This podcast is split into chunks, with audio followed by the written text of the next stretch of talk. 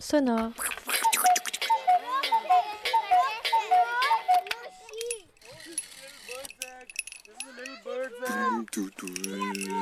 Des sons d'ici et d'ailleurs.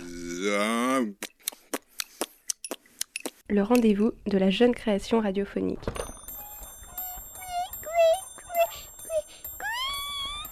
J'entends les bruits d'en bas. Collage, bricolage, histoire à murmurer ou paroles engagées. Moi.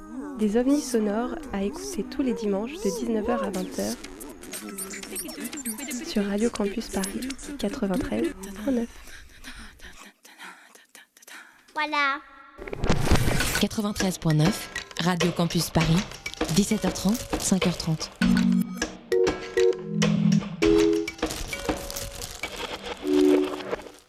Vous êtes bien sur Radio Campus Paris, il est 20h. Radio Parleur. Radio Parleur, le son de toutes les luttes.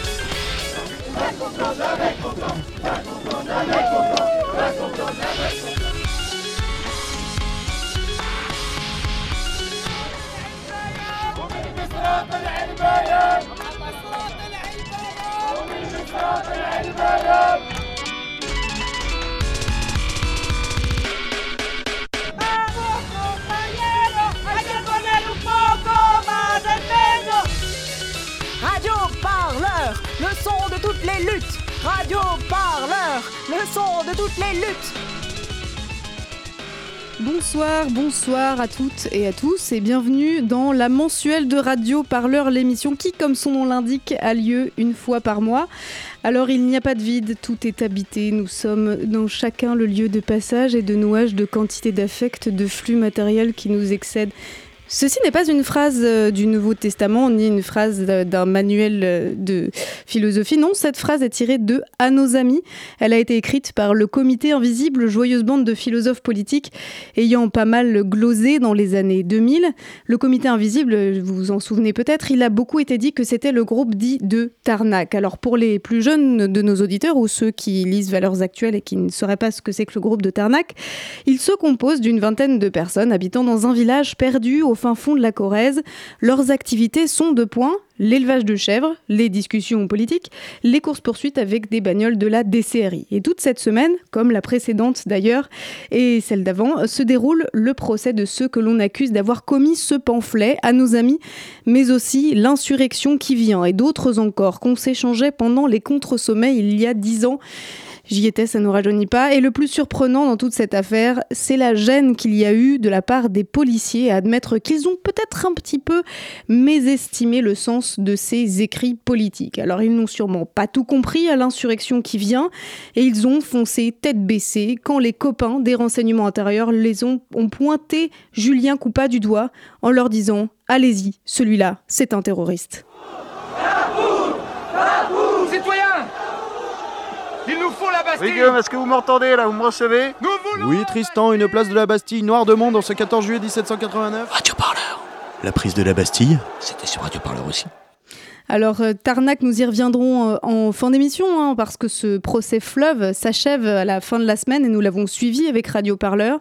Euh, mais d'abord, l'actualité qui va nous occuper, qui va nous préoccuper, c'est la réforme de la SNCF. Bruno Poncet, secrétaire fédéral de Sudrail, fera un point avec nous sur les négociations en cours. Mais d'ailleurs, peut-on vraiment parler de négociations? La question se pose à Montpellier aussi. On ira voir ce qui s'est passé pendant cette Assemblée générale des étudiants le soir du 22 mars.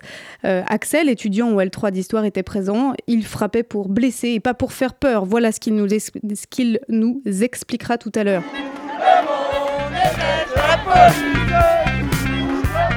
Radio Parleur, le son de toutes les luttes. Et à mes côtés, pour animer cette émission, Romane et Prisca. Bonsoir à toutes les deux. Bonsoir. Alors Bruno Poncet, bonsoir. Bonsoir. Vous êtes donc secrétaire euh, fédéral Sudrail. C'est quoi? C'est des négociations? C'est des concertations que vous avez avec le gouvernement en ce moment? C'est un monologue. C'est de, que, de quel euh, côté? Bah, des deux côtés, parce que nous on parle, on leur, on leur dit des choses, ils nous écoutent pas, et puis après quand ils- eux ils parlent derrière, et donc euh, quand ils exposent leur future loi, euh, bah, on voit bien qu'ils nous ont pas entendus. Donc ça s'appelle un monologue, nous on parle à un mur, Et on a beau lui expliquer que ben, le seul levier qu'on va avoir bientôt, ça va être la grève. Et nous, c'est une extrémité, hein, tout le monde le sait. hein. Quand vous partez en grève, c'est une extrémité. C'est que vous n'avez pas eu de dialogue social avant. Le dialogue social, c'est un gros mot pour nous. hein. Parce que quand on voit comment ça se passe en ce moment en France, le dialogue social, c'est un peu compliqué. Donc aujourd'hui, oui, c'est un monologue. Mais un monologue euh, malheureux parce que on va vraiment dans un mur et nous, on pense vraiment que ce gouvernement, et en plus aidé, par l'action SNCF, euh, joue l'autoritarisme et joue un jeu très dangereux pour eux, je pense. Alors, euh, Romane, à mes côtés, peut-être tu peux nous rappeler un peu le, le fond de l'affaire. Euh, Qu'est-ce que c'est que cette réforme de la SNCF qui est prévue? De quoi est-ce qu'on parle Ouais, exactement on va faire un petit point pour rappeler euh, donc euh, la, la réforme de la SNCF. Donc le projet de loi a été présenté par la ministre Elisabeth Borne le 14 mars.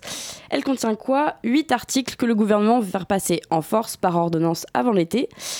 Il faut savoir qu'à partir du 9 avril, l'Assemblée débattra euh, du texte euh, dans l'hémicycle. Alors qu'est-ce que dit ce nouveau pacte ferroviaire? Eh bien, il signe la fin du statut de cheminot pour les nouveaux entrants à la SNCF.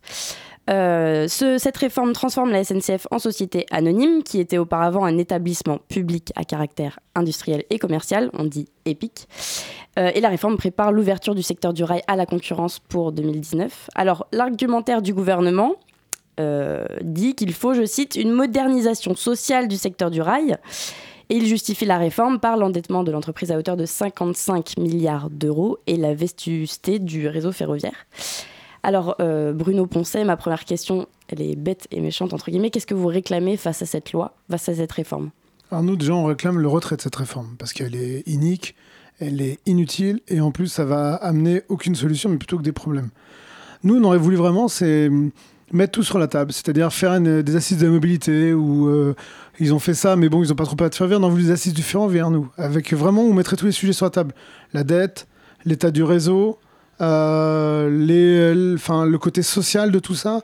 On aurait vraiment voulu euh, qu'on discute avant, et peut-être après, une fois que vous avez discuté, que vous avez mis les problèmes et que vous avez peut-être trouvé des solutions en face, bah, on légifère ou tout du moins, bah, on essaie d'améliorer les choses. Effectivement, la l'ouverture de la concurrence, c'est inéluctable. Malheureusement, nous, on est contre et on se battra toujours contre ça parce qu'on a vu les résultats euh, tant en Angleterre qu'ailleurs. Mais pourquoi vous dites que c'est inéluctable? Peut-être faut expliquer un peu aux auditeurs parce que nous, on a un service public français. En l'occurrence, ça va peut-être se transformer en société anonyme, la SNCF, mais euh, l'État resterait majoritaire. Alors pourquoi vous Qu'est-ce qui fait que c'est inéluctable en fait cette euh, ouverture à la concurrence? C'est l'Europe. L'Europe impose euh, une ouverture à la concurrence euh, à partir de décembre 2019. Alors, sans rentrer en détail, depuis plusieurs années, on est régi, le, transport ferroviaire en Europe est régi par les PAC, paquets ferroviaires. Et le quatrième paquet est le 25 décembre 2018, qui donne l'obligation à la concurrence avant fin 2019, ou tout du moins au plus tard fin 2023, une fois que les contrats qui sont déjà en cours avec certaines régions, vu que les régions sont or- or- organisatrices du transport euh, régional. Oui, Les Donc- régions subventionnent le, le Subventionnent, transport voilà. régional. Et donc, en fin de compte, euh, c'est inéluctable si on suit cette directive européenne. Mais par exemple, vous prenez l'exemple de l'Espagne, qui est l'autorité organisatrice, c'est l'État espagnol, qui a fait un contrat qui emmène jusqu'en 2027. Donc, c'est malin, ils ont fait un contrat de 10 ans qu'ils ont renouvelé l'année dernière. Ils Hop. ont étalé le problème Voilà. jusqu'en 2027. Donc, eux, quoi. ils ont laissé 2027, et c'est un truc que, la- que les régions auraient pu faire. Certaines régions ont repoussé, donc je crois qu'il y a certaines régions qui ont encore des contrats jusqu'à 2022-2023. Donc, ça a laissé un peu de temps. Aujourd'hui, vous parlez de négociation avec un gouvernement, lui il vous parle déjà de loi, il vous parle d'ordonnance, et après il parlera du problème. Euh, nous on trouve, et moi ce matin je l'ai encore redit à la ministre, nous on trouve que on aurait débattu, pour commencer on aurait commencé par débattre, ensuite on aurait trouvé des solutions, et après on aurait pu légiférer, ça me paraissait l'ordre normal. Aujourd'hui on légifère, on débat après, et encore s'il y a un débat, parce qu'on voit bien comment ça s'est passé pour la loi travail, et derrière eh ben, on impose. Et donc en fin de compte, nous ce qu'on a vraiment peur, c'est que ce qu'ils sont en train de mettre en place, et c'est pas qu'une peur, parce qu'on l'a vu, nous on l'a vu en Angleterre, on l'a vu dans d'autres pays. C'est l'augmentation, par exemple, du coût pour euh, chaque usager, qui est monstrueux. Ça s'est vu en Angleterre et ça s'est Ah. vu aussi euh, en Allemagne. ouais. En Allemagne, voilà, et euh, l'abandon de, des petites lignes, qu'on dit petites lignes, mais c'est pas un fantasme de notre part. Ça avait été sorti par Spinetta donc, quand il a sorti son, son, son rapport en, le 15 janvier, euh, le 15 février de cette année. Aujourd'hui, l'État français dit non, non, tout sera pas aux petites lignes. Sauf qu'ils remettent ça sur la tête de la SNCF, qui elle va dire aux régions, bah, si vous le gardez aux petites lignes, il va falloir payer. Les régions paieront pas pour ces petites lignes-là, parce que quand elles mettront ça à la concurrence, il y a très peu de chances qu'une boîte va vouloir faire, parce que la concurrence, c'est rentabilité. À partir du vous ouvrez au privé, c'est la rentabilité, c'est le seul mot qu'ils connaissent. Donc vous, avez- vous savez très bien qu'à un moment donné, on va pas les récupérer, ces petites lignes. Donc nous, on a peur. Ces petites lignes-là peuvent emmener par exemple, 50 personnes au travail. Mais ces 50 personnes qui vont au travail, elles ont besoin de ces lignes. Parce que si elles prennent leur voiture, par exemple, ça fait passer les frais de 100 euros à peu près par mois d'abonnement à 400 euros, par exemple. Donc euh, des gens qui gagnent 1400 euros, euh, tout de suite, ça va les étrangler d'un point de vue budgétaire. Donc il y a tout ça. Nous, on est, on est vraiment aujourd'hui sur... euh, et les gens stigmatisent l'idée de notre statut, mais notre statut, en fin de compte, c'est un petit... C'est un épiphénomène. Nous, on trouve ça même... on- on C'est un chiffon rouge. On va y venir justement. J'allais vous poser une, une autre question euh, qui répond à ce que vous venez de dire. Euh, Bruno Poncet, est-ce que les cheminots vivent dans des châteaux? Parce qu'en fait, il faut rappeler que si les situations des cheminots varient en fonction des postes, etc., il y a quand même un écho euh, médiatique qui parle des nombreux avantages des cheminots, le train gratuit, la sécurité sociale, l'emploi à vie, une meilleure retraite. Alors comment on se justifie le statut des cheminots? Alors, c'est dommage, c'est une radio, mais vous qui me voyez, vous voyez bien que je suis pas en Vuitton, vous voyez bien que je suis pas, en- j'ai pas un carré je- Hermès. Je, confirme, vous êtes venu en, en limousine et, et d'ailleurs vous avez une Rolex au poignet. Exactement, voilà. Je l'ai piqué à Julien Drey quand je suis passé chez LCI sur BFM. Non, mais en fin de compte, ce qui se passe, c'est que, effectivement, euh, l'argument premier qui nous a été sorti, alors c'est un peu de ma faute aussi, pour vous dire la vérité, parce que au départ, euh, le premier argument, c'est de dire on va prendre des gens en otage. Évidemment, moi j'ai contré ça vu ma, mon expérience personnelle. Il faut rappeler cet échange extraordinaire avec François de Closet Ouais. euh, sur un plateau de télévision. Mais, et donc, mais bon. euh, ce monsieur contré ce jour-là, derrière ça fait un buzz, et donc aujourd'hui, bah, comment on va traiter les cheminots? Bah, On va les traiter de privilégiés, c'est plus facile. C'est toujours moins que terroristes, hein, je préfère vraiment, hein. personnellement, moi des terroristes, j'en ai vu, ils ressemblent pas à Julien Coupa non plus. hein. pour tout vous dire, malheureusement aussi pour lui. Oui, et donc, euh, c'est- D'ailleurs, euh, je fais une petite parenthèse, mais ce matin au procès de Tarnac, il a été dit que euh, Guillaume Pépi était très content quand il a appris que c'était euh, le groupe de Tarnac qui avait euh, supposément commis les attentats et pas Sudrail. Voilà, Voilà. c'était un petit message pour vous, donc euh, je, je vous le transmets. Ouais, bah merci, c'est gentil. Et et je, je sais que chez moi, dans Sudrail, on en a quelques-uns qui doivent être déçus de ne pas avoir eu cette idée-là que Julien Coupa a eu. Mais peut-être que c'est des cheminots qu'on soufflait Julien Coupa comment faire pour arrêter les trains. Enfin, ça, c'est une autre histoire. En même temps, le statut des cheminots, euh, on parle de ce qu'il a de privilégiant, entre guillemets, c'est-à-dire les avantages, effectivement, euh, le- l'emploi à vie, euh, une sécurité sociale bien meilleure. En revanche, il ne faut pas non plus oublier que c'est deux ans de période d'essai pour arriver jusque-là, qu'on ne peut pas être embauché quand on a plus de 30 ans, qu'il y a aussi deux fois moins de cheminots que dans les années 70. Donc, euh, finalement, est-ce que euh, ce statut, il n'est pas un peu comme celui des mineurs de fond, c'est ceux qui étaient à la mine et euh, donc qu'on a dépouillé petit à petit de leur statut au fur et à mesure que les nouvelles embauches se faisaient, de manière à créer vraiment euh, deux catégories de- d'ouvriers, ceux qui avaient droit de partir en retraite et d'être soignés quand ils avaient un cancer et les autres. Ouais, alors là, vous avez un peu, vous avez raison sur, euh, sur ce la, sujet. est-ce que la comparaison tient en fait? Ouais, en fin de compte, si on regarde bien, c'est c'est vrai que quand euh, ce statut a été mis en place, alors il a 120 ans, bon, euh, je pense que nous, le nôtre, a été un peu dépouillé depuis quelques années, mais effectivement, vous avez raison en disant que quand il a été créé, ce, stat- ce statut était pour aussi attirer les gens à venir à SNCF. Parce que moi, personnellement, quand je suis entré à SNCF, avec mon bac plus 2, j'estimais à l'époque, je travaillais dans le privé, je gagnais 1003, 1004, je, je trouvais que c'était bien payé. Enfin, à l'époque, c'était 8000 francs, excusez-moi de parler en, en francs. Ne vous connaissez- pas. Vous connaissez peut-être pas, vous, Certains mais... d'entre nous l'ont vécu tout de même. Et, euh, et c'est ça. Et quand je suis entré au chemin de fer, je faisais des 3-8. Je travaillais les dimanches, donc 3 dimanches sur 5, et c'était répétitif. J'en travaillais 3, de repos 3, et je gagnais 1100 euros par mois en 3-8. Et là, je m'étais dit au début, j'ai dit putain, quand même, ça pique. Et puis après, en fin de compte, en expliquant, en parlant avec les anciens, ils me dit ouais, mais tu regardes, tu partais en retraite en vers 55 ans. Euh, tu prendras le train gratuit. Bon, mes collègues, moi, ils avaient pris le train pour l'armée, ils jamais plus ils avaient repris le train de leur vie. Donc, en fin de compte, facilité de circulation en disant voilà, le train, euh, vous poussez le train. Alors, c'est... Et les gens ont le fantasme de se dire tiens, bah, alors, vous voyez toutes les familles de cheminots, les trains, les TGV sont bondés de familles de cheminots, et les pauvres malheureux qui payent leur, leur billet, eux, sont assis sur les strapontins. Bah non, pas trop, hein, parce que déjà, les trains sont contingentés. Donc, en fin de compte, un cheminot, quand il veut prendre, par exemple, un, un TGV Paris-Nice, euh, il doit rester 4-5 places de cheminot. Et on ouvre aux cheminots les derniers jours quand on n'a pas réussi à remplir le train. Mais ça, c'est. Et donc, voilà. Et moi, dans ma tête, je m'étais dit, bah ouais, effectivement, je, suis prêt à faire ces sacrifices. Parce qu'en plus, derrière, j'ai la garantie de l'emploi. Moi, j'ai connu le chômage, travaillé dans des boîtes de transport routier. Enfin, ça, c'était quand même hyper précaire. Et donc, je m'étais dit, bah au moins là, j'ai cette sécurité de l'emploi. Et ça, ça m'avait vraiment euh, rassuré d'un point de vue psychologique, faut dire la vérité. Parce que moi qui avais connu le chômage, j'ai périodes un peu relou. J'ai connu même à l'époque le RMI. euh, Aujourd'hui, c'est le RSA. Enfin, voilà, je m'étais dit, bon, au moins avec ça, je suis garanti. Et plus j'avance dans le temps, plus je me rends compte que je me suis fait avoir. Parce qu'en fin de compte, moi, aujourd'hui, on m'envoie mon décompte, on me dit, faut que je cotise 42 ans. Je suis rentré à 28, ça m'emmène à 70 ans. Je vais mourir au boulot. On est loin de la retraite à, à 52. euh, 55 ans, voilà. Et donc, euh, tout ça fait qu'à un moment donné, mais effectivement, quand vous parlez, moi j'ai des amis infirmières, elles me disent, euh, elles, nous soutiennent. Elles peuvent pas faire grève, malheureusement, mais elles nous soutiennent. Parce que on l'entend. Aujourd'hui, nous, on nous oppose aux infirmiers. Par exemple, ah, mais regardez les infirmiers. Mais nous, l'histoire, elle n'est pas de dire que nous, on doit partir en retraite à 50 ans et que tout le monde va cracher du sang à 80 ans. Nous, ce qu'on veut, c'est que tous les métiers pénibles, tous les métiers qui sont compliqués, tous les gens qui ont envie de partir en retraite décemment pour avoir travaillé 30, 35 ans, 40 ans, mais qu'ils puissent partir. Moi, j'ai des amis qui sont infirmières et, je le vois bien. Moi, j'ai été hospitalisé plusieurs fois dans ma vie. Je vois bien qu'elles vont pas pouvoir faire ce boulot-là à 60 piges. C'est ça qu'il faut rappeler peut-être, c'est que ces régimes dits spéciaux sont faits pour des métiers particulièrement pénibles, c'est-à-dire des métiers qui sont effectivement pas employés de banque, donc euh, dans lesquels les années d'annuité ne sont pas calculées de la même façon, Ouais. puisque effectivement, si on meurt avant de toucher sa retraite, euh, ça sert à rien d'en avoir une, ça sert à rien de cotiser. Donc il y a quelque chose aussi d'un petit peu étrange à euh, euh, viser le, le statut. Euh, dans l'idée de faire faire des économies à la SNCF, alors qu'en réalité, est-ce que c'est pas plus le problème de la Sécu, euh, des régimes de retraite? En fait, est-ce que c'est vraiment le problème de la SNCF, le statut? Mais non, puis sachant qu'en plus, ces dernières, alors après, moi je suis pas démago, mais les dernières, on a fait 1,5 milliard de bénéfices. Donc si notre statut est un frein à, la rentabilité, à la compétitivité, on serait pas en train de faire des bénéfices, on serait toujours en train de creuser notre trou. Aujourd'hui, on creuse un trou avec cette, euh, avec cette dette ferroviaire, mais cette dette ferroviaire, elle est entretenue par ces gouvernements qui se sont permis après de créer des lignes TGV où ils pouvaient emmener leurs copains. Enfin, par exemple, vous avez un ancien président, euh, je crois que c'est du Sénat, qui avait demandé à avoir sa petite gare euh, dans la région de Champagne. Il avait sa petite gare à côté de chez lui, comme ça, était tranquille, il prenait son TGV. Cette gare, il y avait peut-être 5 cinq personnes qui prenaient le train euh, par semaine, mais Il y voilà. a eu la même chose à Sablé-sur-Sarthe, euh, Oui, la ouais. fameuse virgule de Sablé euh, souhaitée par François Fillon, qui a coûté euh, 36 millions Ouais, d'euros, si ma mémoire est bonne, et qui aujourd'hui à l'arrêt.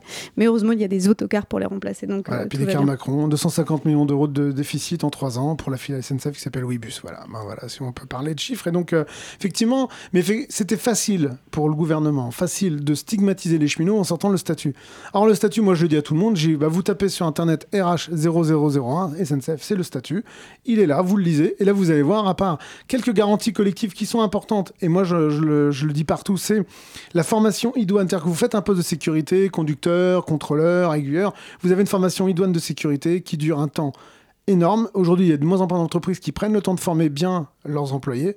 Nous, les SNCF, ils sont obligés pour la sécurité. Si vous pétez ça, ça veut dire que demain, eh ben, vous allez avoir des gens qui vont avoir des formations que sur certains trucs qu'ils vont faire. C'est-à-dire que certaines petites euh, parties de leur boulot, tiens, là, tu vas toucher ça, donc tu auras cette formation mais tu n'auras pas une formation globale.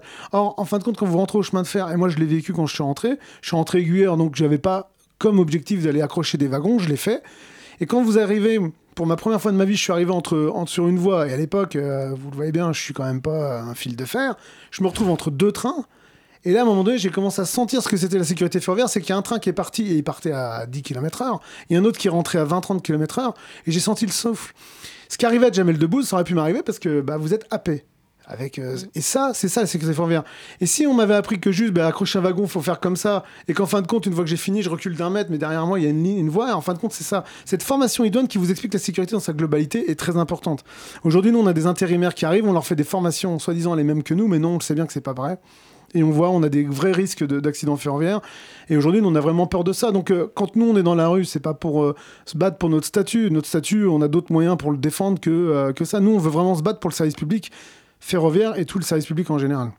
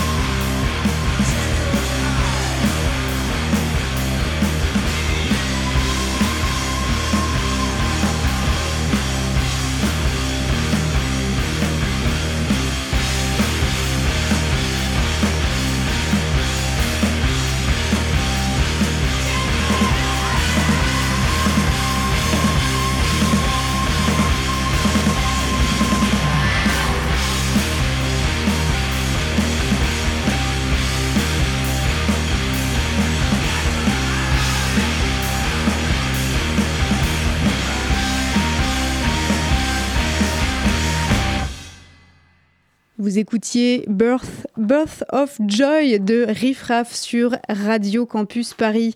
Euh, nous sommes toujours en compagnie de Bruno Poncet, secrétaire fédéral Sudrail, pour parler mouvement de cheminots et surtout négociation. Je mets des guillemets car euh, s'agit-il vraiment de négociation pour l'instant, euh, rien n'est moins sûr. Euh, tout à l'heure, nous parlions euh, de cette question du statut des cheminots mise vraiment très très en avant par le gouvernement pour justifier d'une réforme nécessaire.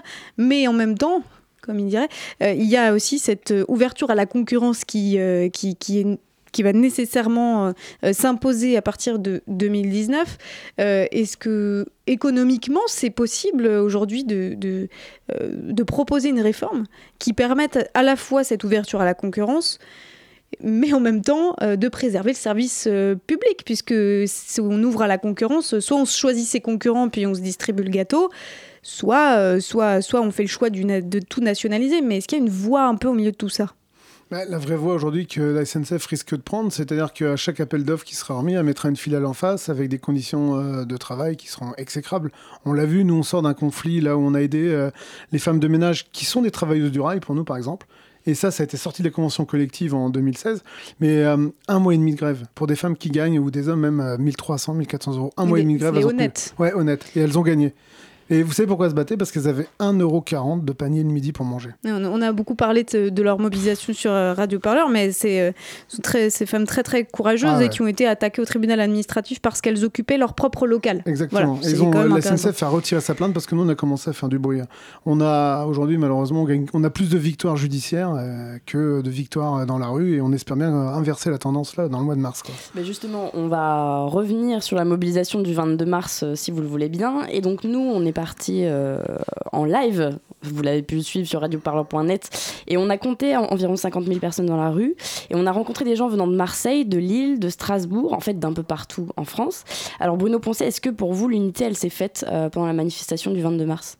Ouais, et nous, on a été, alors, à Sudrail, on a été euh, agréablement surpris de voir autant de monde et de voir des têtes nouvelles surtout. Moi, j'ai vu beaucoup de gens et des gens qui travaillent avec moi, parce que moi, je travaille en direction, qui étaient dans la rue, des, des cadres, des maîtrises qui étaient là. Euh, moi, je suis monté sur l'estrade quand euh, le camarade Laurent Brun a fait son discours. Alors le camarade Laurent Brun, peut-être euh, faut préciser que C'est le, c'est le secrétaire général de la CGT euh, Cheminote. D'accord. Et j'étais à côté de lui, on avait bien froid, j'étais avec mon camarade Eric Meyer, qui est secrétaire fédéral comme moi, et en face de nous, on a regardé et on avait beaucoup de jeunes dans cette, euh, dans cette assistance. Et donc, on a été hyper surpris en se disant que, euh, bah ça y est, quoi, en fin de compte, la mayonnaise prend parce que bah là, aujourd'hui, cette attaque frontale sur les cheminots, les gens l'ont comprise. Et moi, quand je me balade, par exemple, dans les rues de la dans les, dans les couloirs de la direction, j'ai des cas de sub qui viennent me voir en me disant, euh, on compte sur vous pour nous défendre. Mais je leur dis, venez vous défendre aussi un petit peu quand même, ça serait mieux. Mais aujourd'hui, vous avez une vraie prise de conscience et nous, on est, on est vraiment, enfin, moi, j'étais vraiment rassuré parce que moi, je tournais en live euh, quasiment depuis trois semaines sur les médias en train d'essayer de prêcher la bonne parole et j'avais pas le résultat. Et là, le résultat, on l'a vu et franchement, ça fait du bien. Et donc, euh, on a aussi croisé des cheminots belges qui étaient venus en soutien. Est-ce que, du coup, la solidarité inter- internationale fonctionne aussi dans le monde du rail? Oui, parce que par exemple, nous, on a des collègues de la CGT espagnole. Alors, euh, CGT espagnole, c'est pas comme en France. c'est- CGT espagnole, c'est un petit peu plus anarchiste que communiste. Et en fin de compte, ils étaient là, ils sont venus avec nous, ils nous ont soutenus. On avait des collègues euh, belges, italiens, des Coréens aussi nous ont envoyé un message pour nous. euh, pour Ah, nous J'ai en- cru qu'ils étaient venus, j'ai eu peur.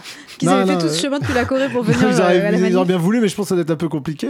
Mais on a eu beaucoup de soutien de, de soutien de beaucoup de, de cheminots euh, européens parce qu'eux, ils ont connu l'ouverture à la concurrence. Eux aussi ont connu euh, vraiment beaucoup de de bouleversements et pas toujours bénéfiques. Par exemple, en Italie, euh, on a deux accidents mortels au même endroit en six mois. Donc les collègues italiens sont quand même bien remontés aussi contre ça. Donc on a soutien, on a aussi le soutien, et là c'est quand même plus surprenant. Il y a des caisses de grève qui sont montées euh, spontanément dans, dans, dans les médias. Par exemple, le Mediapart euh, suit un truc, et aujourd'hui on a 40 000 euros quoi. En 4-5 jours comme ça. Et nous, alors au début, moi personnellement, je, on le sait, nous, c'est vrai que c'est hyper compliqué parce qu'une caisse de grève, on l'a vu avec les, les camarades d'Honnête, ça a été hyper compliqué. On leur a fait des chèques. Mon collègue euh, qui, est, euh, qui est le trésorier de la fédération euh, Sudrail, je peux vous garantir, Eric, euh, petite dédicace à toi, il en a galéré à mort parce qu'il a quand même fait, je crois, 80 chèques. Mm. Donc après, avec tous les frais d'écriture et tout, c'est quand même un truc de fou. Et là, on se dit, mais spontanément, de- Guédiguian, vous connaissez le Robert Guédiguian, qui est le cinéaste, et d'autres personnes un peu de, du, du monde de la vraie gauche, on va dire, eh ben, ils nous, nous soutiennent. Et donc, nous, on est vraiment euh, euh, contents et on se rend compte que les gens ont bien compris que c'était pas notre statut qu'on défendait, mais le service public ferroviaire. Oui, donc c'est ce que j'allais venir justement. Il n'y a pas que vous. Tout à l'heure, vous parlez des infirmiers notamment. Et nous, euh, on a croisé une syndicaliste qui était venue de Strasbourg dans la manifestation qui nous a dit on n'y arrivera pas tout seul. Donc est-ce que vous pensez finalement que les étudiants, les profs, le monde médical, les indépendants, même les salariés du privé, tout le monde, tout ce petit monde va faire bloc finalement et que ça va, ça va prendre? Mais pour prendre, alors euh, moi je, je, je lis pas dans le mar de café, mais pour prendre, il faut, il faut aussi des fois un petit peu de chance pour nous. Je trouve ce qui s'est passé à Montpellier, c'est une chance pour nous et une malchance pour vous, malheureusement les étudiants. Mais moi je trouve que c'est une chance parce que ça prouve, parler après, ouais. ça prouve qu'aujourd'hui, euh, bah, tous les moyens sont bons pour casser toute résistance, qu'elle soit sociale et même pacifiste. Quand je vois qu'on envoie des gros bras et que dans les gros bras vous avez des profs pour mettre des coups des étudiants, je me dis quand même, eh ben on est revenu quand même sacrément en arrière. Quoi. Et je pense, je pense qu'en 68, ils ont connu un peu la même chose. Alors je vous dis pas qu'on est en train de refaire le, on va finir le travail de 68, mais je me dis qu'à un moment donné, on va réussir peut-être à agréger tous ces mécontentements qui commencent à grossir partout. Moi, je, je viens d'une région, je viens du, du Cher, donc excusez-moi de venir de là-bas, mais bah, bah, le truc c'est que là-bas, par exemple, l'hôpital de Bourges, c'est quand même un gros hôpital, et ben vous mettez 16h30 avant d'être pris en charge aux urgences. Moi, toutes mes, qui- mes copines qui travaillent à l'hôpital me disent c'est insupportable. C'est-à-dire qu'il y a tellement plus de médecins, par exemple en province, que des gens pour euh, bah, des jeunes femmes pour la pilule, d'autres pour une aspirine, mais viennent aux urgences. Donc voilà, aujourd'hui le service public il est, il est dans, un, dans un état de délitation de plus en plus, mais effectivement, quand vous voulez tuer votre chien, vous dites qu'il a, vous dites qu'il a la rage. Aujourd'hui, vous mettez plus d'argent dans le service public quel qu'il soit, et vous dites votre service public est dégueulasse. Eh ben, le privé ferait certainement mieux, donc derrière vous mettez au privé.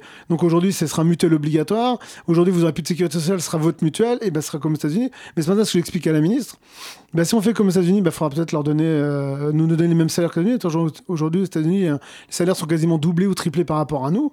Effectivement, par contre, ils payent tout. hein. Ça, et donc, mais nous, en France, euh, bah, on veut un gouvernement qui va nous mettre dans le privé, qui va, tout sera dans le privé, mais on en gardera nos salaires un petit peu de miséreux par rapport à d'autres. Donc, à un moment ça va être quand même très compliqué. Je pense que ça, ça, ça alerte les gens, et surtout sur tous les sujets en ce moment. Mais vous pensez que les différents corps de métier, ils, saisissent l'importance de pas seulement comprendre que c'est le même problème partout, mais qu'il faut se mobiliser ensemble parce que euh, quand la CGT euh, annonce la mobilisation des éboueurs, par exemple, en même temps que celle des, des cheminots, euh, là, il y, y a une convergence qui peut se, se Ouais. faire entre les deux. En l'occurrence, les fonctionnaires ont manifesté quand même de leur côté le 22 mars. Bon, c'était un peu tous ensemble, chacun de son côté, mais bon, quand même, c'était le même jour. Il y avait une certaine convergence qui se faisait. Euh, pour le moment, il y a une espèce de frilosité. Est-ce que finalement, les uns et les autres n'ont pas un peu peur de se voir se diluer dans le combat des cheminots, de se dire, bon, finalement, c'est celui qui, criera le plus fort qui obtiendra ce qu'il veut. Et donc, euh, bah, continuons à manifester un peu chacun de notre côté, sans parvenir à faire ce fameux front social dont on nous rebat les oreilles euh, depuis quand même plusieurs mois. Enfin, en tout cas, c'est un truc dont on discute énormément. Pour l'instant, on reste quand même dans cette espèce de pointillisme de mobilisation. Ah, vous avez raison, parce qu'en plus, effectivement, cette manif qui donne l'impression d'être chacun de son côté, bah, c'est que nous, on s'est agrégé sur cette manifestation avec, euh, avec un peu de retard euh, derrière, vu que ça a été, on s'est collé à la manifestation des, fonctionnaires. Donc, euh, d'un point de vue logistique, soi-disant, il n'était pas possible qu'on soit tous au même endroit. Bon, c'était pas plus mal, je trouvais ça aussi symbolique, que tout le monde se réunisse et tout, c'était sympa. Après, le truc, c'est que vous avez raison, aujourd'hui, pour, pour arriver à agréger tous les mécontentements, il faut vraiment aussi que tout le monde prenne conscience que, aujourd'hui, une fois que les cheminots seront tombés, et euh, malheureusement, en face de nous, on a parlez pas de malheur, ils sont pas encore tombés quand même. bah non, non, mais nous, on va tout faire pour pas qu'ils tombent. Mais aujourd'hui, on sent très bien que si nous, on tombe, bah derrière, après, vous aurez même plus besoin de résister parce que de toute façon, les gens se diront, bah eux, ils sont tombés, personne ne résistera mieux. Mais après, j'ai quand même le sentiment que ça commence à faire écho dans d'autres corps de métier. Violette, tu parlais des éboueurs. Et en fait, euh, le 3 avril prochain, donc les grèves perlées commencent. Et euh, il n'y a pas seulement les cheminots, donc il y a aussi 10 syndicats d'Air France qui ont lancé un appel à la grève. Les éboueurs, donc euh, tu l'as dit, euh, Violette. Voilà, est-ce que, est que ça va vraiment être efficace, ce fonctionnement déjà de grève perlée, faire grève deux jours de suite tous les cinq jours? Est-ce que c'est vraiment un moyen efficace? Est-ce qu'on peut s'attendre à un grand soir? Est-ce que ça va déboucher sur un blocage comme en 1995 face à la réforme Juppé? Enfin voilà, Est-ce- qu'est-ce que ça va donner? Est-ce que ça va vraiment être efficace? Alors nous, à Sud on a une position un petit peu divergente là-dessus. C'est-à-dire qu'on se dit, euh, on commence le 3 et ensuite le 4, on fait des AG pour savoir si on continue le mouvement, on, si on reviendra le 7. euh, Voilà. Le truc, c'est qu'aujourd'hui, c'est un peu comme un barbecue. Vous allumez votre barbecue, vous soufflez un peu sur les braises, alors euh, il y a quelques petites flammes, puis ben, à un moment donné, vous savez pas pourquoi, poum, ça s'embrase. Et ben nous, on se dit aujourd'hui que pour s'embraser, il va falloir un peu plus souffler. Mais ce gouvernement nous aide un peu quand même. hein. Alors après nous avoir traités de privilégiés, après avoir envoyé euh, euh, des profs casser la gueule à des étudiants, après avoir... euh, C'est pas le gouvernement qui a envoyé des profs casser la gueule aux étudiants. Euh, Je pense que malheureusement, ils se sont, euh, ils se sont débrouillés tout seuls quand même pour casser la gueule à leurs étudiants. Ouais, vous ça s'est pas fait même- sur or, non Vous devriez quand même développer la théorie du complot, ça, ça permettrait de mettre un peu plus le feu quand même. Là, vous exagérez. C'est vrai, je, Là, je vous peux êtes- m'excuser. Non, vous êtes, vous êtes, vous êtes trop, trop, trop. Vous avez raison. En fin de compte, vous êtes. Vous C'est à êtes, force de traîner dans les tribunaux. vous êtes trop raisonnable. Voilà, Voilà. vous êtes trop raisonnable.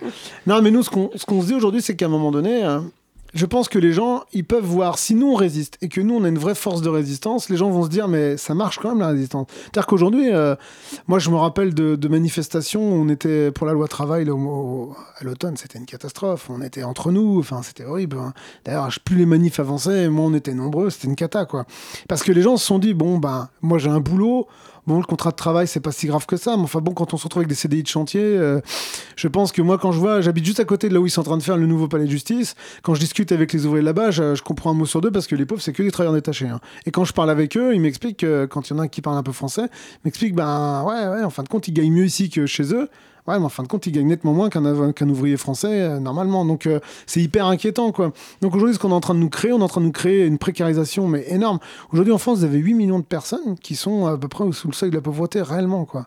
Et donc, euh, moi, je trouve que juste des chiffres comme ça, quand j'entends les, les députés macronistes qui nous sortent qu'il y a 30 SDF dans Paris, moi j'habite dans Paris depuis des années, Mmh. chaque fois que j'en vois j'ai- limite ça me, ça me prend le cœur. Donc je me dis que, à force de dire toutes ces conneries, à force de dire n'importe quoi, ils sont en train eux-mêmes de souffler sur les braises. Je pense que tout autant on va y arriver à prendre le feu parce que je pense qu'ils font n'importe quoi. Et au-delà de dire n'importe quoi, je voudrais juste revenir sur euh, autre chose, c'est ces stratégies pour casser la mobilisation, ce qui donne peut-être de l'eau aussi à votre moulin, entre guillemets.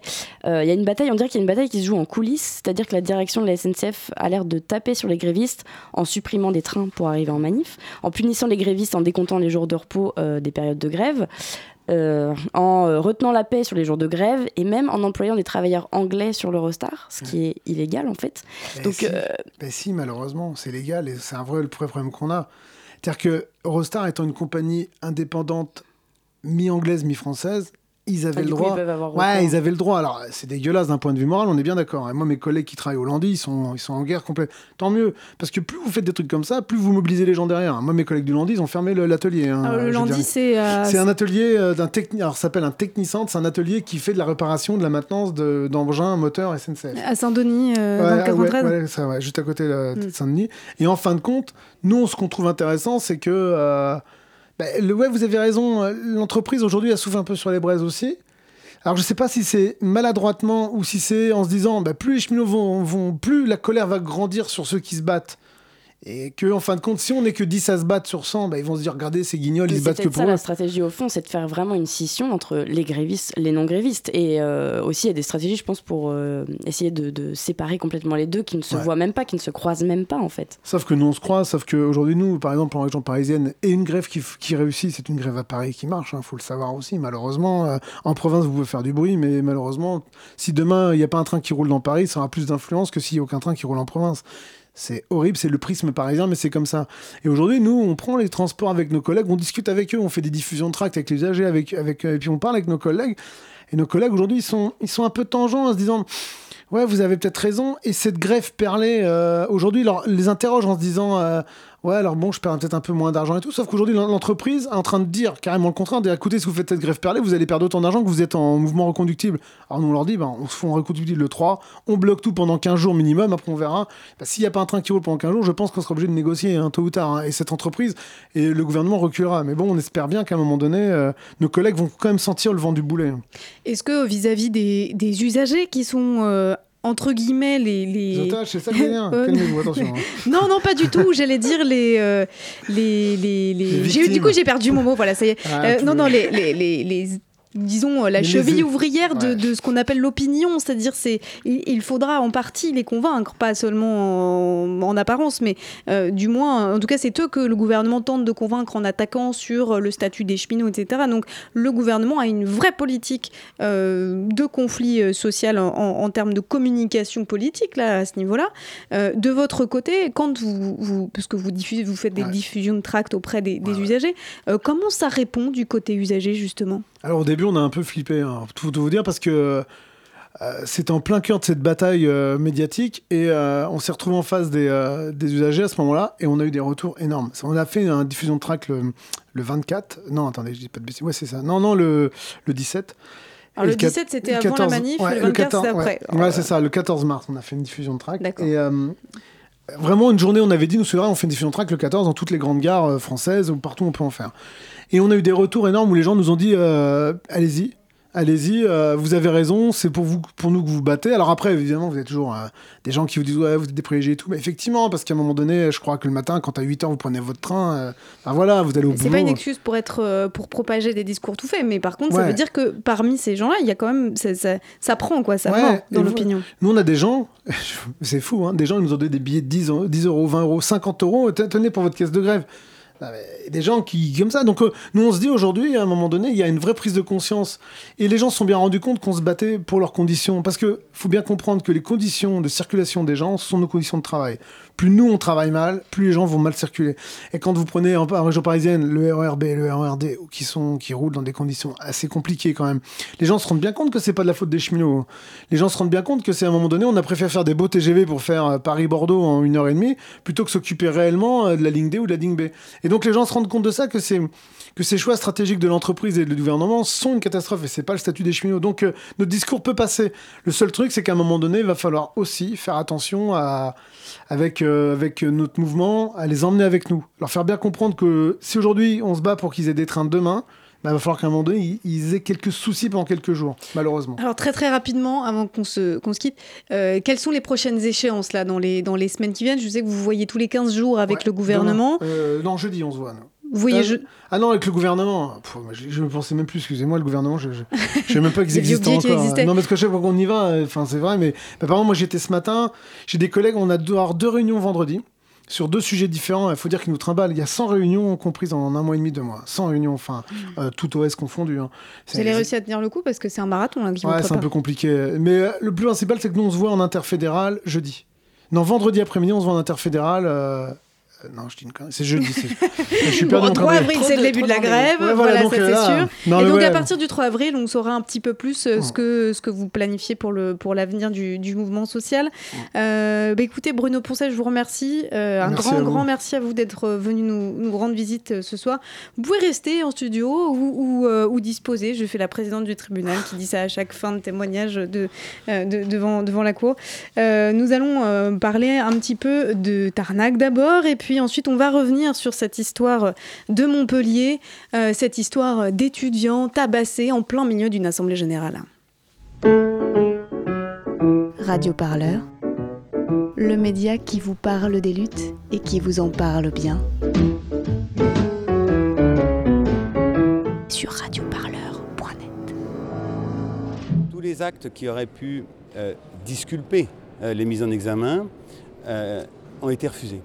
À partir du moment où vous faites à peu près 20 demandes d'actes et qu'on vous les refuse tous, parce qu'on sait inéluctablement que si euh, on fait droit à vos demandes, d'ailleurs si on œuvre à la manifestation de la vérité, la vérité ne va pas être euh, celle que souhaitent les policiers, vous pouvez penser euh, que les magistrats instructeurs sont partisans. Tout le monde va pouvoir se rendre compte que ce dossier, n'a jamais eu, il n'y a jamais eu une instruction, il n'y a eu qu'une accusation. Et aujourd'hui, ce n'est pas euh, le procès des 10 de Tarnac, c'est l'autopsie d'un fiasco policier et judiciaire. Voilà, on entendait Jérémy Assous, qui est euh, l'avocat de 7 des 8 mises en cause dans l'affaire de Tarnac. Oui, alors on va faire un petit point sur cette affaire euh, que vous pouvez bien sûr suivre sur euh, radioparleur.net, mais à savoir qu'aujourd'hui s'est tenue la dixième journée d'un procès fleuve de trois semaines, celui du groupe de Tarnac. Alors les faits, la nuit du 8 novembre 2008, quelques jours seulement après un contre-sommet agité à Vichy, des lignes à grande vitesse sont sabotées. Sur quatre lignes, des individus posent des crochets en métal pour abîmer l'alimentation électrique des trains. Alors les services de l'antiterrorisme ont déjà des coupables sous la main, le groupe de Tarnac, rapidement arrêté puis accusé d'actes terroristes. Dix ans plus tard, Violette, euh, ils ne sont plus que huit sur le banc des prévenus et la qualification terroriste a disparu?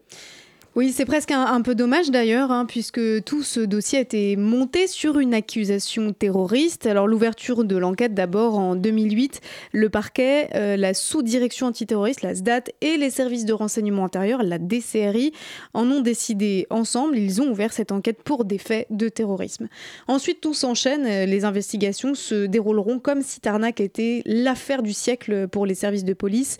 Il y aura 15 000 heures d'écoute téléphonique, rendez-vous compte. Ça Ah oui. C'est un peu comme si euh, vous passiez euh, votre, télé- votre temps au téléphone 24 heures sur 24 pendant près de deux ans, ce qui fait quand même euh, un peu, un peu Un trop de, temps passé au téléphone. Alors le journaliste et écrivain David Dufresne, qui était euh, le témoin clé de, de cette dixième journée d'audience, a longuement parlé de cela cet après-midi, euh, au lendemain des arrestations, donc le 14 novembre 2008. Tous les services voulaient être sur la photo, dit-il, pour se congratuler d'avoir pincé les terroristes de l'ultra-gauche. Ça allait faire briller la toute jeune DCRI, l'agence de renseignement intérieur auprès de Michelle Alliot-Marie, MAM, je sais pas si vous vous souvenez d'elle, elle était alors ministre de l'Intérieur. Les patrons des services de renseignement lui ont vendu le péril rouge, explique David Dufresne. Ensuite, il y a eu une auto-intoxication des services antiterroristes et du juge d'instruction. En clair, ils se sont entêtés sur une piste terroriste alors que la réalité disait le contraire. Et ça n'a pas vraiment servi à faire la lumière sur ce qui s'est passé ce soir-là.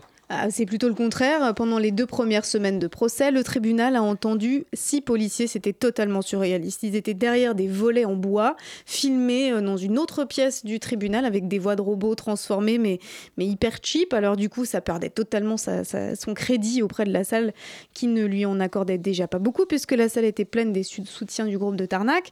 Alors, tous membres de la SDAT à l'époque, euh, les avocats et la présidente les ont littéralement euh, cuisinés sur trois éléments euh, du procès. Un témoin plus que douteux, T42, ce type un peu fou qui donne euh, aux gendarmes un organigramme complètement fantaisiste de l'organisation de Tarnac. Euh, il y a aussi le fameux PV104, je dis fameux parce que dès qu'on se plonge dans le dossier, c'est vraiment une des pièces maîtresses de l'accusation, ce procès verbal. Il agglutine toutes les observations qu'auraient fait quatre policiers de la SDAT et 12 agents de la DCRI la nuit des sabotages, parce qu'ils étaient euh, collés au basque de Julien Coupa et de sa compagne de l'époque, Hildune Lévy. Ils les suivaient en fait depuis déjà euh, plusieurs semaines. Alors la présidente du tribunal s'est agacée parce que elle disait qu'on ne peut pas savoir dans ce PV qui était où, avec qui, qui a vu quoi. Il est signé par un seul policier et cela ne permet pas au tribunal de juger des faits. Alors pour la défense, c'est simple, c'est veut dire que la SDAT n'était tout simplement pas là. Ils auraient juste remis un peu, retapé, voilà, en forme des infos que leur aurait donné la DCRI. Euh, il faut savoir qu'ils partagent la même machine à café, hein, ils sont dans les mêmes bâtiments, bien qu'ils se détestent cordialement. Alors l'accusation est très grave, mais les policiers ont déjà été blanchis pour cette histoire de PV dans une autre procédure il y a trois ans. Vous voyez que c'est vraiment une affaire compliquée. Mais en fait, euh, la DCRI, c'est vraiment le fantôme de ce procès. Alors oui, parce que ce que fait la DCRI, c'est classer secret défense, encore aujourd'hui.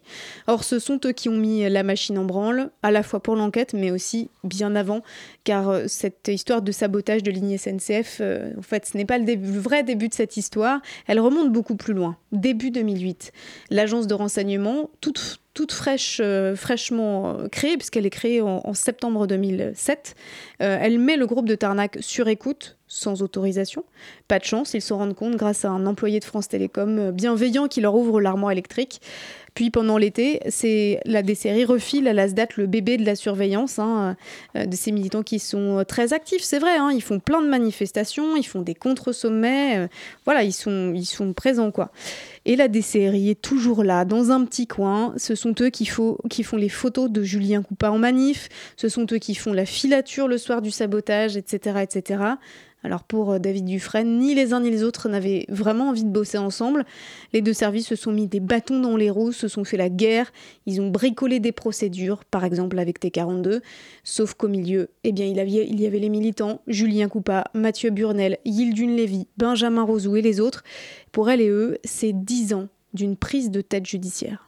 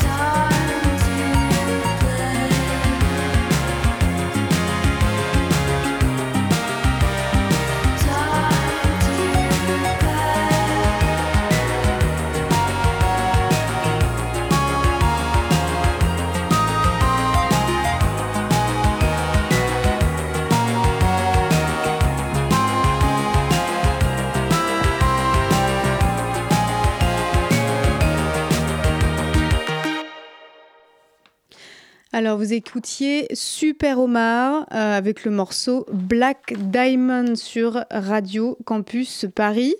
Euh, nous allons euh, passer à un sujet dont nous parlions quand même un peu au début de, de cette émission. Nous l'avons évoqué.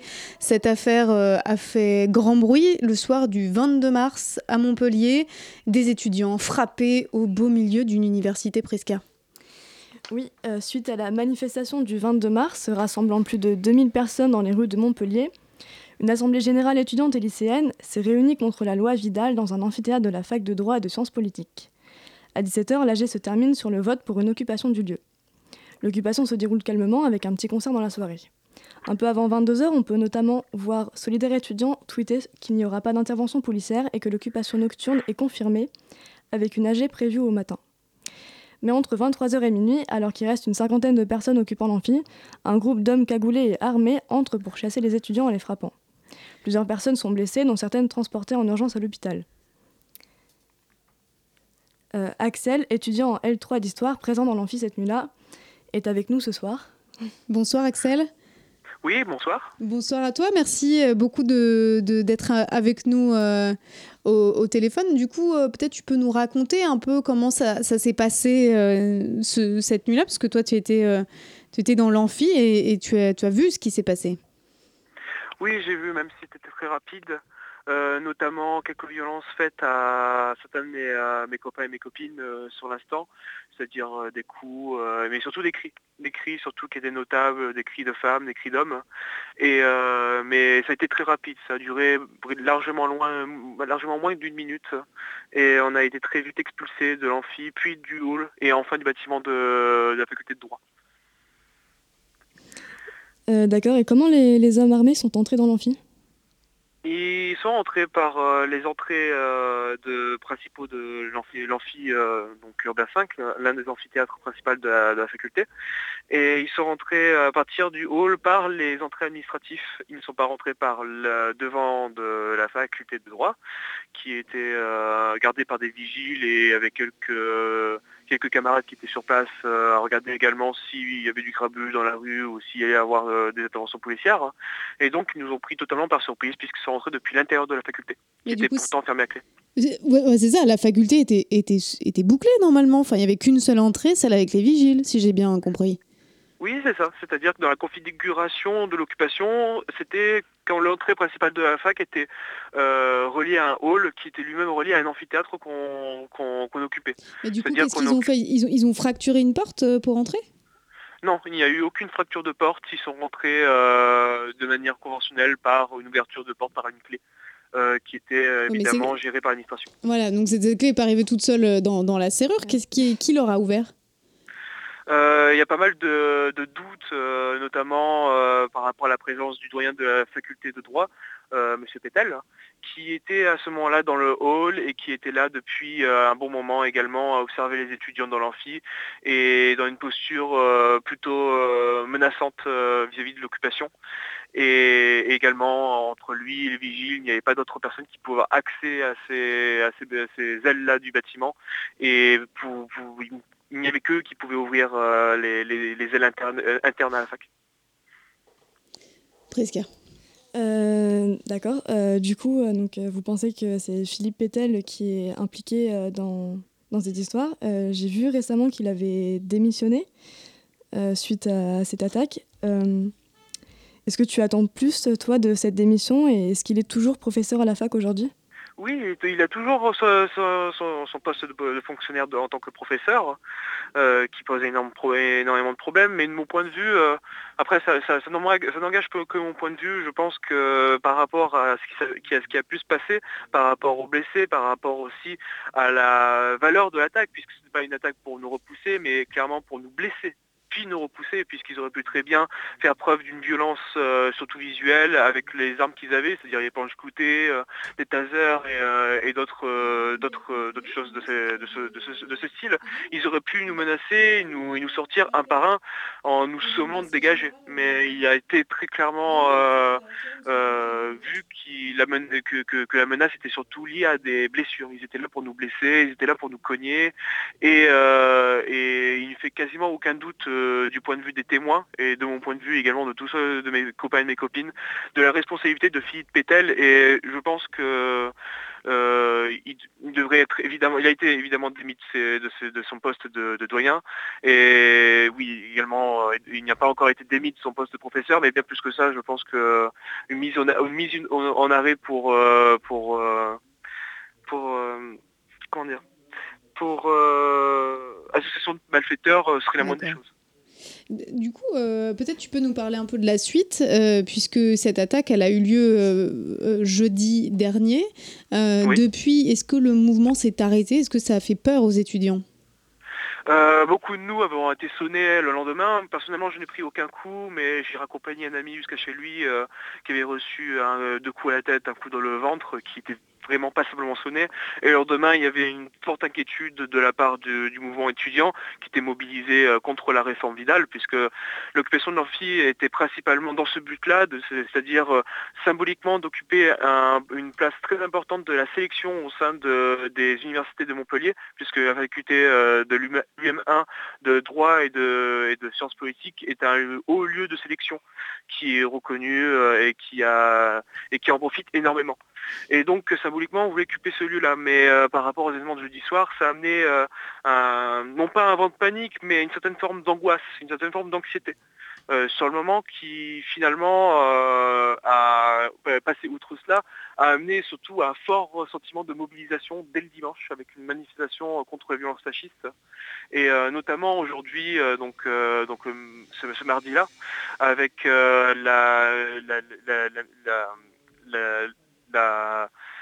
l'organisation d'une assemblée générale euh, intercorporelle euh, Intercorporel, ça se dit ça euh, non, pas corporelle, oui, je me suis trompé. C'est bien, je- je- Euh, tu me l'apprends. Je ne savais pas que ça, ça se disait. Non, je ne trompe. euh, dans tous les cas, une assemblée générale euh, qui s'est tenue à euh, la faculté de, de Paul Valéry, donc la faculté de lettres et de, de sciences humaines. Ah, mais du coup, vous avez, pas, vous avez un peu délocalisé le mouvement à Paul Valéry, quoi. Vous, vous êtes plus dans la fac de droit. Euh, la fac de droit a été un, moment particulier de la, de la mobilisation qui était lié à ce jeudi 22 mars de mobilisation euh, nationale euh, en appui des, du- des- des cheminots et également de la fonction publique. Mais euh, une- une- principalement le, le- le gros de la mobilisation au sein de, de Montpellier se situe euh, précisément sur cette faculté de Paul Valéry qui est excentrée au sein de la ville dans lequel on mobilisait depuis plusieurs mois déjà avec euh, plus d'une vingtaine de jours de, de blocus consé- non consécutifs. euh, et qui a abouti notamment aujourd'hui à la votation du blocus illimité jusqu'au retrait de la Vidal. Euh, presque un dernier mot, tu as, tu as dernière 10 question. secondes, parce que euh, après nous devons rendre l'antenne. Alors vite. Très bien. Alors très court. euh, Est-ce que aujourd'hui euh, vous savez qui étaient les hommes euh, bah, sous les cagoules en fait? Oui ou non? Vous savez, vous savez pas. Euh, après c'est très compliqué puisqu'il y a, il y a- il y a- il y a une enquête et tout, et tout ça, mais il y a de très fortes euh, présomptions vis-à-vis d'une reconnaissance de, de certains visages par, euh, par, par des, des camarades et des collègues qui sont en faculté de droit, de professeurs, d'attachés de, de TD et de doctorants. Merci beaucoup Axel et merci à toi Priska. Je vais devoir vous, je vous interromps. Euh, on se retrouve dans un mois pour la prochaine mensuelle Radio Parleur, l'émission sur Radio Campus Paris.